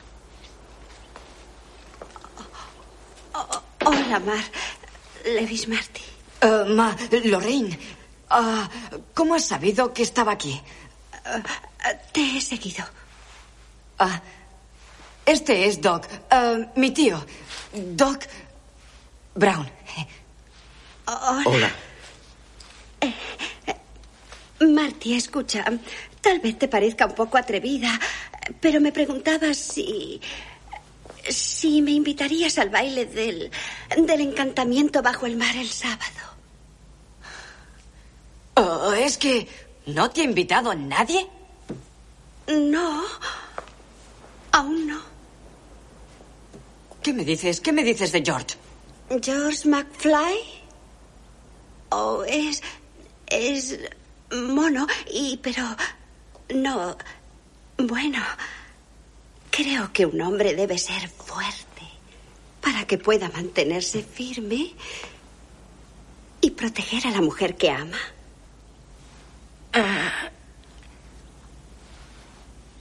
¿Tú no? Sí. Sigo sin comprenderlo. Eh, ¿Cómo se supone que voy a ir al baile con ella eh, si tú ya vas al baile con ella? Porque George, ella quiere ir contigo. Solo que no lo sabe aún. Por eso tenemos que demostrarle que tú, Josh McFly, eres un tipo fuerte, alguien que se mantendrá firme, que la va a proteger. Sí, pero yo nunca he buscado pelea en toda mi vida. Tú no vas a buscar pelea, papá. Pa, pa, papagayo. George, irás a rescatarla, ¿verdad? Vamos a repasar el plan otra vez. A las 8.55, ¿dónde estarás? Estaré en el baile. Bien, ¿y yo dónde estaré? Eh, Tú estarás en el coche con ella. Bien, y sobre las nueve ella se va a enfadar mucho conmigo. ¿Por qué se va a enfadar contigo? Pues porque las chicas decentes se enfadan con los tipos que se aprovechan de ellas. Oh, ¿quieres decir que vas a tocarle las...? No, no, George. Mira. Es una comedia. ¿Comprendes? Así que a las nueve entras en el estacionamiento paseando. Nos ves eh, forcejeando en el coche, te acercas, abres la puerta y dices... Dilo tú, George. Oh, eh, eh, tú, quítale tus manos de encima, cerdo. ¿Realmente tengo que soltar tacos? Sí, claro, maldita sea, George, suelta tacos. Después me sacas, me golpeas en el estómago y yo quedo fuera de combate, ¿vale? Y tú y Lorraine seréis felices para siempre. Oh, haces que parezca tan fácil. Ojalá, ojalá no tuviera tanto miedo. No hay nada que temer, solo necesitas autoconfianza. ¿Sabes? Si te lo propones, puedes conseguirlo todo. De noche. El tiempo en Valley este sábado por la noche será principalmente seco con alguna que otra nube. La temperatura de esta noche está por encima de los 30 grados. ¿Estás seguro de lo de la tormenta? Doc, ¿quién puede predecir con éxito el tiempo y aún menos el futuro? Marty, te echaré de menos cuando te vayas. Has cambiado por completo mi vida, me has dado una meta. Saber que aún podré estar en 1985, que voy a tener éxito, que tendré la oportunidad de viajar en el tiempo. Marty se acerca cabizbajo a él. Están en la plaza. Será muy duro esperar 30 años para poder hablar de lo que ha ocurrido estos días. Te echaré de menos, Marty. Yo a ti también. El DeLorean está en un remolque cubierto con una lona. Doc, hablando del futuro. ¡No! ¡Marty! Ya hemos acordado que tener información del futuro puede ser peligroso. Aunque tus intenciones son buenas, podría salir el tiro por la culata. Sea lo que sea lo que tengas que decirme, ya lo sabré con el curso natural del tiempo. En la cafetería. Apreciado doctor Brown. En la noche en que voy hacia atrás en el tiempo, tú serás acribillado por terroristas. Por favor, toma las precauciones que sean necesarias para evitar este terrible desastre. Tu amigo, Marty. Coge un sobre que reza.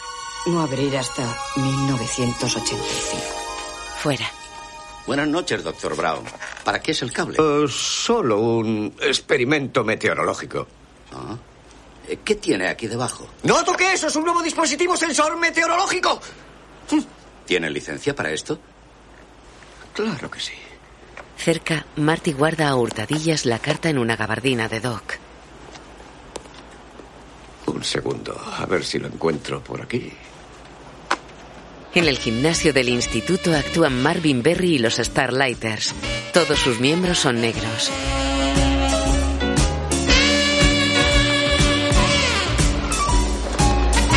Multitud de parejas bailan ante ellos.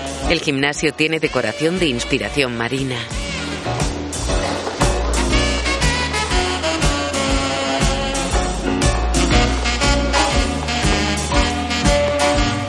George baila solo en un lateral junto a una estatua de Neptuno.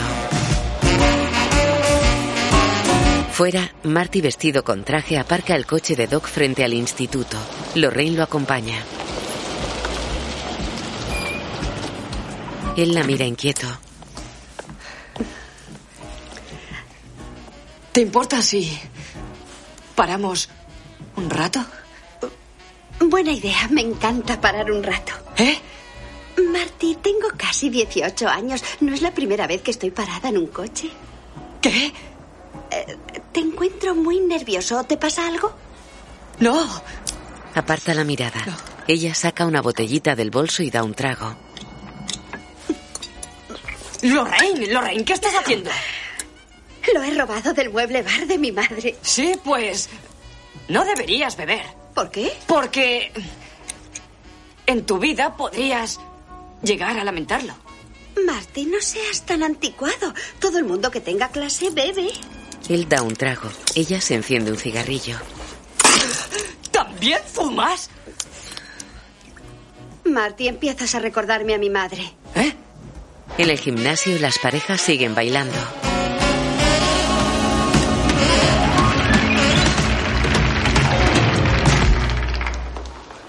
Nos vamos a tomar un pequeño descanso, pero volveremos enseguida, así que que no se vaya nadie.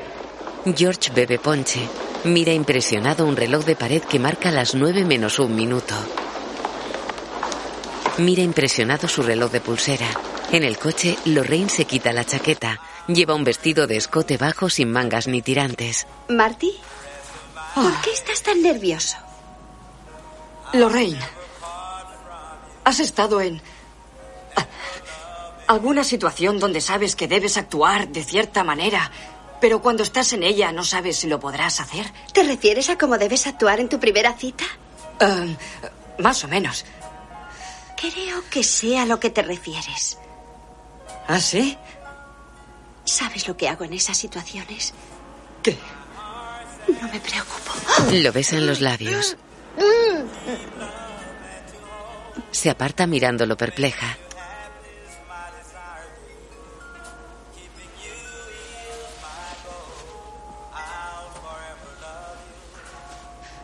Algo no va bien.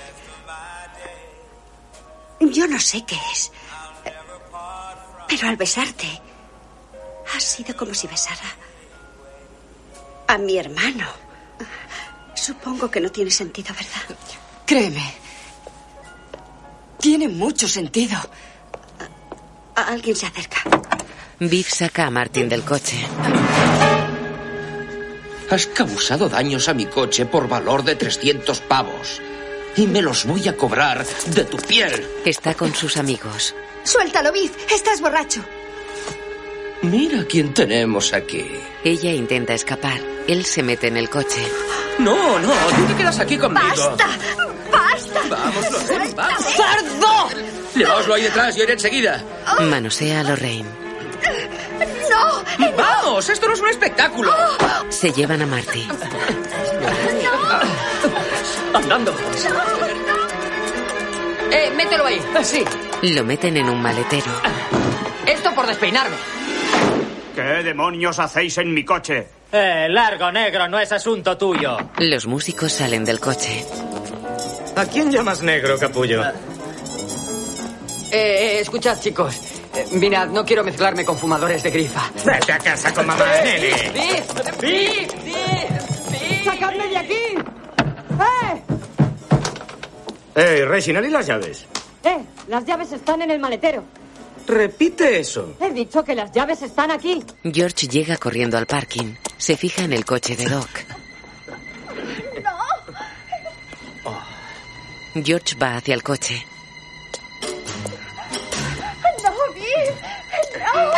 George abre la puerta. ¡Eh, tú! ¡Quítale tus manos de encima, cerdo! Te has equivocado de coche, McFly. George, ayúdame, por favor. Date la vuelta, McFly, y lárgate. ¿Estás sordo, McFly? Cierra la puerta y lárgate. No, Biff. Déjala en paz. Está bien, McFly. Sale del coche. Te la estás buscando. Y ahora vas a encontrarla. Le agarra un brazo. Viv, basta.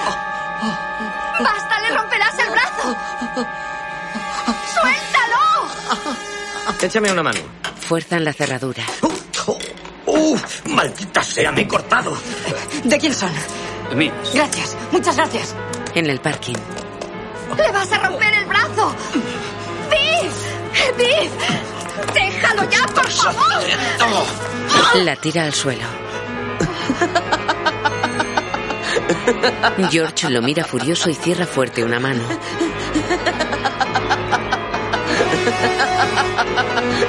Noquea a Viv de un puñetazo.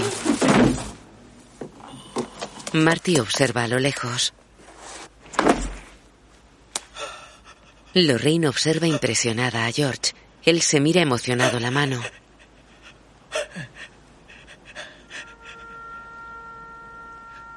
¿Te encuentras bien? Le ayuda a levantarse. Ella lo mira fijamente.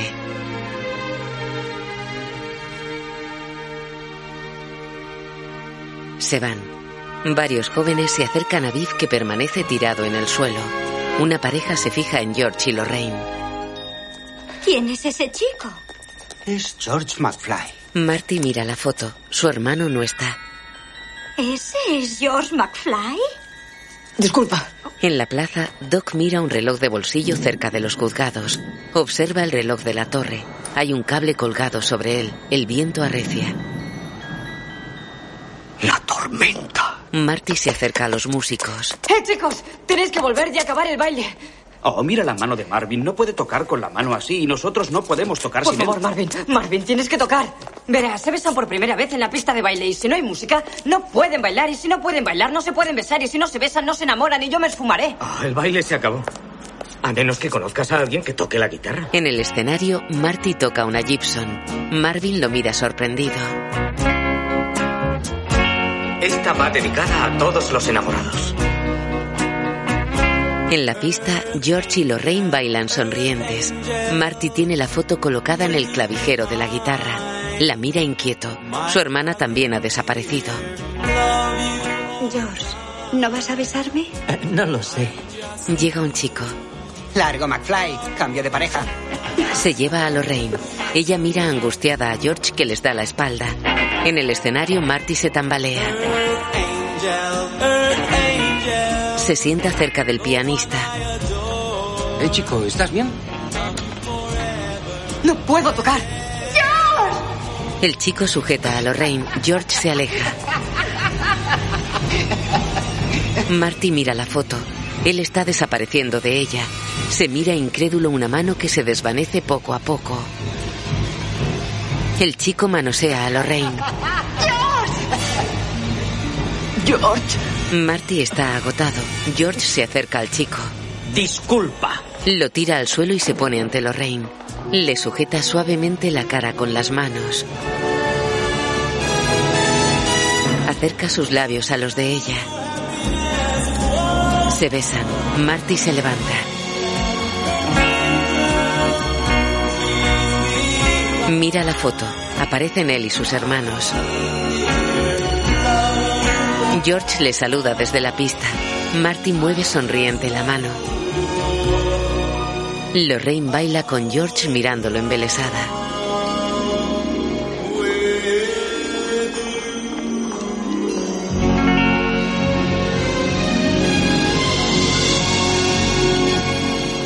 Vaya, vaya.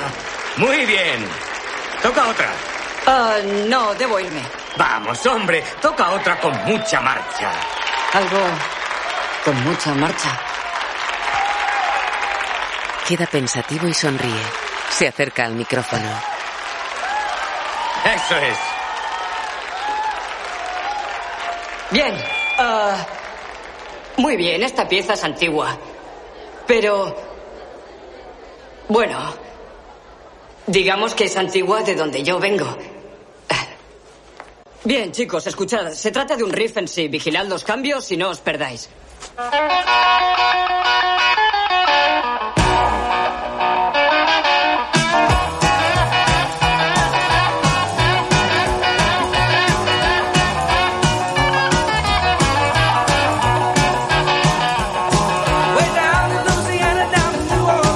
Los alumnos bailan.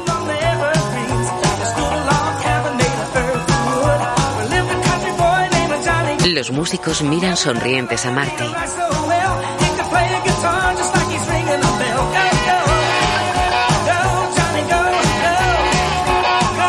George baila con Lorraine. Otra pareja se acerca a ellos. ¡Eh, George! He oído que has tumbado a Biff. Ya era hora. ¿Has pensado en presentarte para delegado de la clase? Los jóvenes bailan desenfrenados.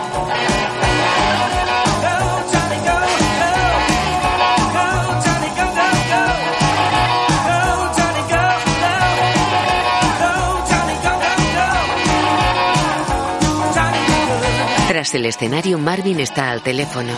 ¡Chuck! ¡Chuck! Soy Marvin. Tu primo, Marvin Berry. ¿recuerdas ese nuevo sonido que has estado buscando? Pues escucha esto. Marty cruza el escenario saltando a la pata coja como Angus Young. Los músicos lo miran extrañados.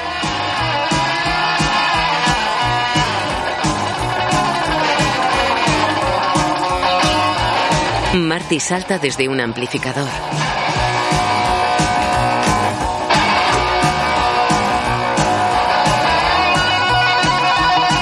Los músicos lo miran incrédulos. Él se pone la guitarra sobre la cabeza.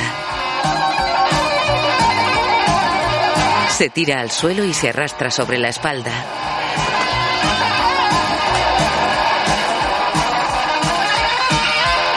Se levanta y patea el amplificador.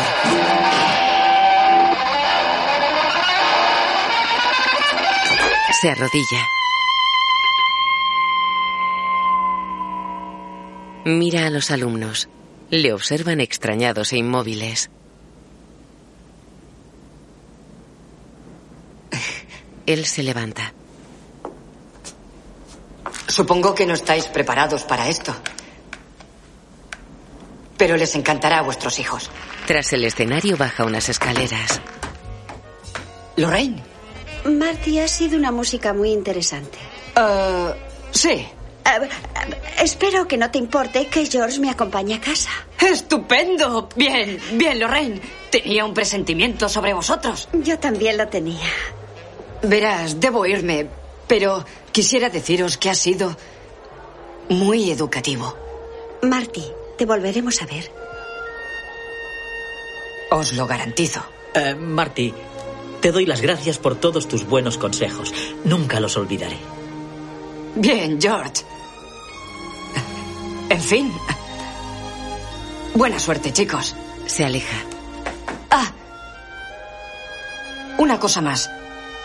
Si algún día tenéis hijos y uno de ellos, a los ocho años, accidentalmente prende fuego a la alfombra del salón, no seáis severos. De acuerdo. Marty se va.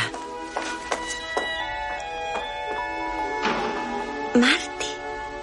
Es un bonito nombre. En la plaza, el reloj marca las 10 menos 5. Demonios, ¿dónde está ese chico? El viento sopla con fuerza. Demonios. Mira varios relojes. Demonios, demonios. Marty llega en su coche. Destapan el DeLorean. Demonios, llegas tarde, ¿no tiene sentido del tiempo? ¡Eh, vamos! He tenido que cambiarme. ¿Crees que volvería con ese traje de payaso? ¡Doc! ¡El viejo ha cumplido! ¡Funcionó! ¿Qué? Tumbó a Biff de un puñetazo. No sabía que lo llevara dentro. No le había hecho frente a Biff en su vida. Le enseña la foto. ¿Nunca? ¡No! ¿Por qué? ¿Qué ocurre? Está bien. Fijemos tu tiempo de destino. Se monta en el coche. Es la hora exacta en que saliste. Te enviaremos de vuelta a la misma hora. Manipula los circuitos de tiempo. Será como si no te hubieras ido. Sale del coche. Escucha. He pintado una franja blanca allí, en la calle, de donde tú vas a salir.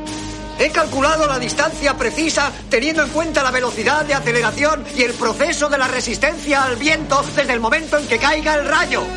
Que será precisamente dentro de 7 minutos y 22 segundos. Cuando suene la alarma, pisa fondo. ¡Bien! Doc da cuerda a un reloj despertador. Lo pone sobre el salpicadero del DeLorean. Bueno, creo que eso es todo. Marty lo mira inquieto. Gracias. Gracias a ti. Marty lo abraza. Nos veremos dentro de unos 30 años. Eso espero. Descuida. Mientras llegues a ese cable con el gancho de conexión a 140 kilómetros por hora, en el instante en que el rayo caiga sobre la torre, El cable está colgado sobre la calle. todo saldrá bien. Sí. Doc lleva puesta la gabardina. Saca la carta del bolsillo. Significa esto? Lo sabrás dentro de 30 años. Es acerca del futuro, ¿verdad? Es información acerca del futuro. Te advertí sobre ello. Las consecuencias podrían ser desastrosas. Doc, es un riesgo que tendrás que correr. Tu vida depende de ello. ¡No! Me niego a aceptar esa responsabilidad. En ese caso te lo diré yo mismo. Una rama cae soltando el cable de la torre. ¡Cielo santo! Rompió la carta. Coge una cuerda. Tú coge el cable, yo te tiraré la cuerda. ¡De acuerdo! Doc va hacia los juzgados. Marty coge el cable tirado en el suelo.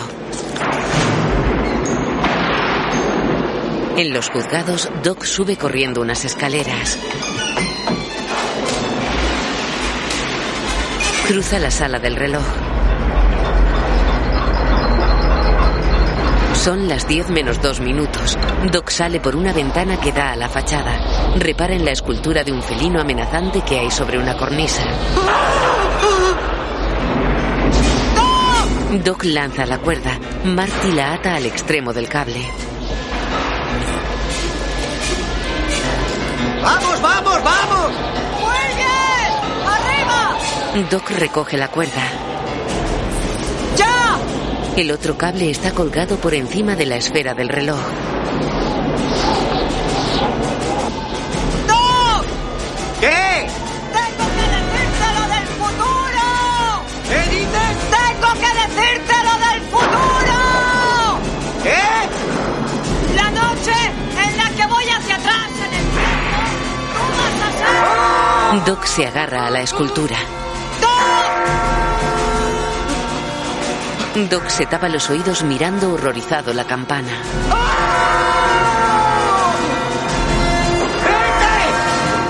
¡No, Doc! ¡Mira la hora! ¡Tienes menos de cuatro minutos! ¡Vete! Marty corre al DeLorean.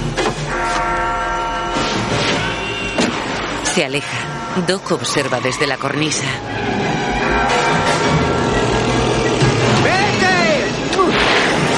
Le lanza un beso y observa el cable del reloj. Está al otro lado de la escultura. Avanza cauto por el borde de la cornisa agarrándose al felino. Lleva el extremo del otro cable en la mano.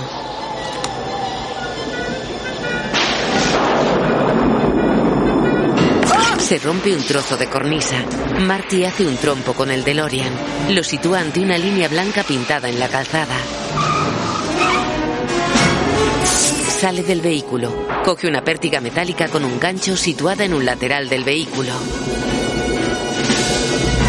La inserta en la toma del condensador de flujo. Monta en el coche. Maldita sea, Doc, ¿por qué tuviste que romper la carta? Si tuviera más tiempo. Un momento. Tengo todo el tiempo que quiera. Tengo una máquina del tiempo. Puedo volver antes y avisarle. Bien. Diez minutos bastarán. Cambia la hora del panel. Eso es, circuito de tiempo. Condensador de flujo. Fluceando. Motor en marcha. ¡Ya está! El coche se para. No. No. No, esta vez no. Vamos, vamos. En los juzgados, Doc se agarra a las manecillas del reloj.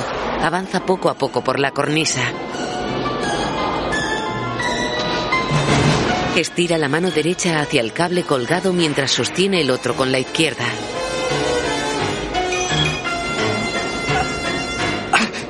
Se rompe la cornisa y queda sujeto al reloj. El cable se le engancha en los pantalones. Son las 10 y un minuto. En la calle las luces del DeLorean parpadean. En los juzgados, Doc está colgado de las manecillas del reloj. El cable tira de él rasgándole los pantalones. Trata de alcanzar el otro cable que se balancea sobre el reloj.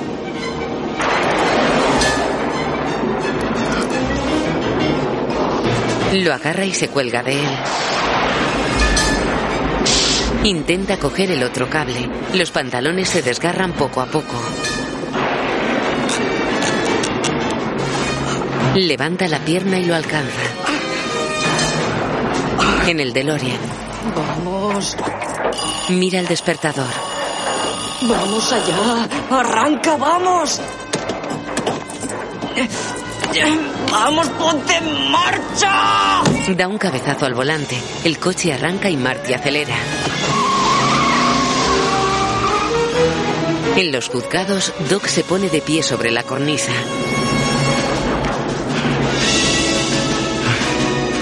Intenta conectar los cables. No llegan el uno al otro.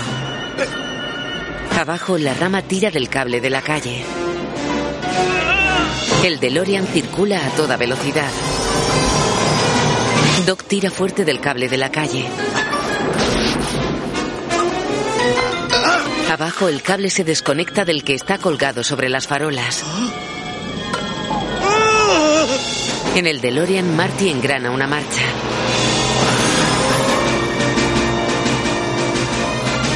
El reloj de la torre marca las 10 y 3 minutos. El DeLorean alcanza los 120 kilómetros por hora. Doc repara en él desde la cornisa. Conecta el cable del reloj y el de la calle. Marty acelera. Doc engancha los cables en las manecillas del reloj. Marty conduce sudoroso.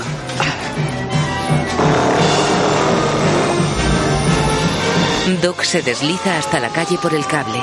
Cae junto a la rama. Marty llega a los 140 por hora. Doc suelta el cable de la rama. Marty cierra los ojos mientras se aproxima a una fachada. Un rayo cae en la torre. Doc engancha los cables.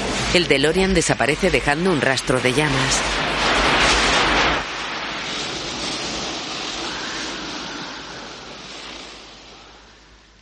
Los cables se incendian. Doc observa boquiabierto.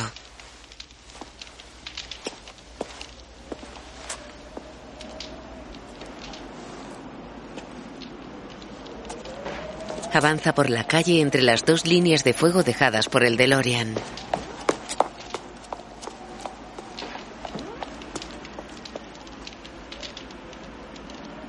Salta.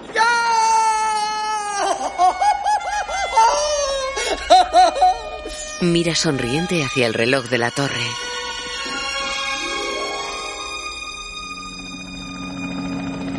Un helicóptero lo sobrevuela.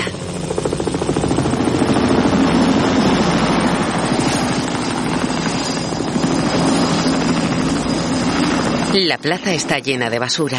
Un indigente duerme en un banco junto a una botella y una radio. Despierta sobresaltado y se levanta. Mira alrededor. El DeLorean está empotrado en una fachada. Da marcha atrás. Otro conductor borracho. El coche avanza por la calle cubierto de hielo. Para. Marty baja. En el cine se anuncia una película porno. Muy bien. Oh, Dios mío. Qué buen aspecto. Qué buen aspecto tiene todo. La 1 y 24. Aún tengo tiempo. Ya voy, Doc. Monta en el coche. El vehículo se para. No. No, otra vez no. Vamos. Vamos, arranca. La furgoneta de los terroristas pasa de largo a su lado. Baja del coche y la sigue con la mirada. Libios. Corre en su dirección.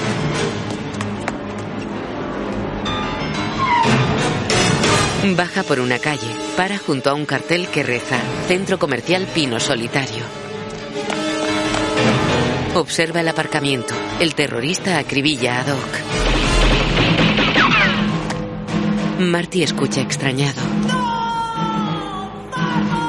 Los terroristas disparan hacia el Marty vestido con traje antirradiación. Se pone ante él. El arma del terrorista no tiene munición. Marty corre al DeLorean. La furgoneta persigue al coche. Junto al cartel, el otro Marty baja hacia el parking.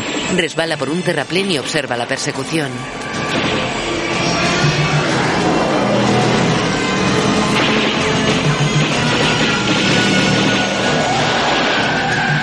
El DeLorean desaparece dejando dos líneas de fuego en el suelo.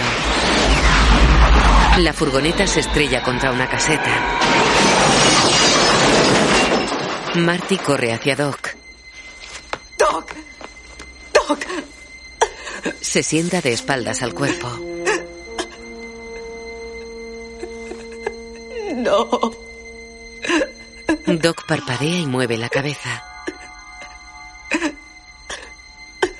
Se incorpora tras el chico. Marty gira hacia él. Estás vivo. Marty se abre el traje antirradiación. Debajo lleva una prenda con impactos de bala. Un chaleco antibalas. ¿Cómo lo supiste? Ni siquiera tuve la oportunidad de decírtelo. Doc le muestra un papel. Marty lo coge extrañado, lo despliega. Es su carta amarillenta, troceada y pegada con cinta adhesiva. ¿Qué hay de lo que decías de jorobar los acontecimientos futuros, la continuidad espacio-tiempo? Pues pensé, ¿qué demonios? Circulan en el DeLorean con el perro. Paran ante la casa de Marty. El chico baja del vehículo. ¿Hasta dónde piensas llegar? Hasta unos 30 años. Es una cifra redonda. Búscame cuando llegues. Supongo que tendré unos 47. Lo haré. Cuídate. ¿Tú también? Bien. Adiós, Einstein. Oh, y cuidado con la reentrada. Irás dando botes. Lo tendré. Marty cierra la puerta. Mira cómo se aleja el coche.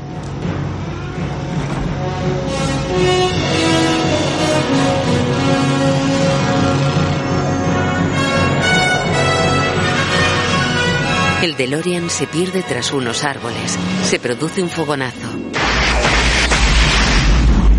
Marty va hacia su casa.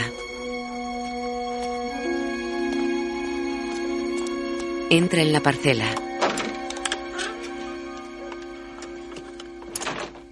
De día en su dormitorio, el radioreloj marca las 10 y 28. Él duerme vestido sobre la cama.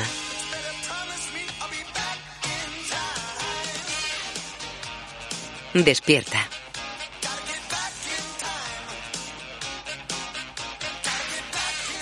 Se sienta extrañado al borde de la cama. Mira alrededor.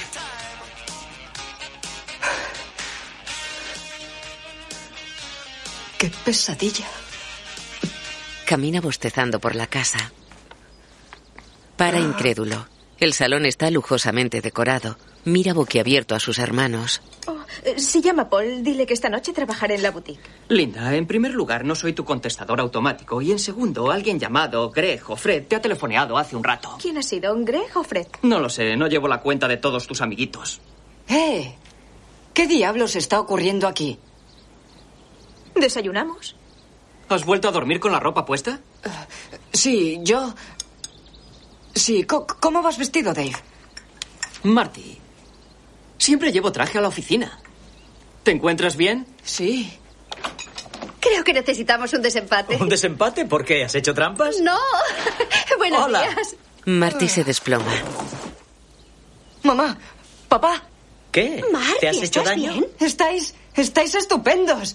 Mamá, estás tan delgada. Ah, Marty, gracias. Mm. Oh, George. Oh, Buenos días, dormilón. Buenos días, Dave. Buenos días, mamá. Linda. Buenos días, mamá. Oh, Marty, casi se me olvida. Ha llamado Jennifer Parker. Oh, cómo me gusta, Marty. Es tan simpática. ¿No es esta la noche de la gran cita? ¿Qué? ¿Qué, mamá? ¿No os vais al lago esta noche? Llevas dos semanas planeándolo. Mamá, ya lo hemos hablado, pero ¿cómo voy a ir al lago? El coche es una chatarra. ¿Chatarra? ¿Chatarra? ¿Qué le ha pasado? ¿Cuándo demonios ocurrió? ¿Y por qué no me lo Tranquilos. Seguro que el coche está bien. ¿Qué le ha ocurrido? ¿Veis? Biff está ahí encerándolo. Eh, oye, Biff, quiero estar seguro de que le das dos capas de cera y no solo una. Ahora estoy acabando la segunda capa. Ah, Biff, no me engañes. Lo siento, señor McFly. Eh, Quería decir que ahora empiezo la segunda. Bien, Biff, qué personaje. Siempre intentando engañar a la gente. He tenido que estar vigilándolo desde que íbamos a la escuela, pero si no hubiera sido por él, No nos hubiéramos enamorado. así es. Entra Biff. Señor McFly, señor McFly, acaba de llegar esto. Oh, hola, Marty. Creo que es un nuevo libro. Abren una caja.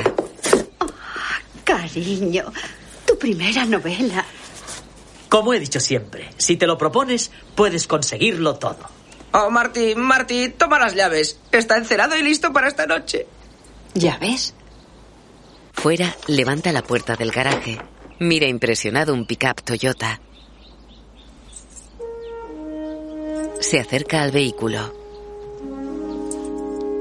Sonríe. Llega Jennifer. ¿Me lleva usted, señor? Jennifer. Oh, ¡Qué alegría me das!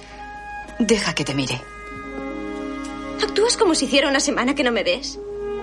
La hace. ¿Te pasa algo? ¿Va todo bien? Ah, sí. Todo va estupendamente. Se besan en los labios. El DeLorean para en la entrada arrollando un cubo de basura.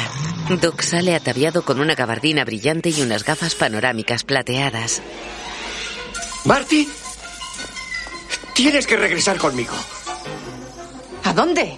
Regresar al futuro. Coge pieles de plátano y una cerveza de la basura. Un momento, ¿qué estás haciendo, Doc? Necesito combustible. Mete la basura en un reactor del coche. Vamos, deprisa, sube al coche. No, Doc, acabo de llegar. Jennifer está aquí. Nos vamos a dar una vuelta en el todoterreno. Pues que venga también. También le concierne a ella. Un momento, Doc. ¿De qué, ¿De qué estás hablando? ¿Qué nos ocurre en el futuro? ¿Nos volvemos gilipollas o algo parecido? No, no, no, no, Marty. Tú y Jennifer os lleváis bien. Son vuestros hijos, Marty. Algo hay que hacer con vuestros hijos. Los tres se alejan de la casa en el DeLorean. Paran en medio de la calle. Doc, ¿no hay bastante carretera para alcanzar los 140 kilómetros por hora? ¿Carretera? ¿A dónde vamos? No necesitamos carreteras. El coche se eleva. Las ruedas pivotan funcionando como toberas. Da la vuelta sobre la calle, acelera y desaparece. Marty McFly, Michael J. Fox, Dr. Emmett Brown, Christopher Lloyd, Lorraine Baines, Leah Thompson, George McFly, Crispin Glover, Vin Tannen, Thomas F. Wilson, Jennifer Parker, Claudia Wells, Dave McFly, Mark McClure, Linda McFly, Wendy Joe Sperber. Dirigida por Robert Zemeckis. Música Alan Silvestri. Director de fotografía Dean Canday. Guión audio descriptivo en sistema UDESC, escrito y sonorizado en Aristia Producciones.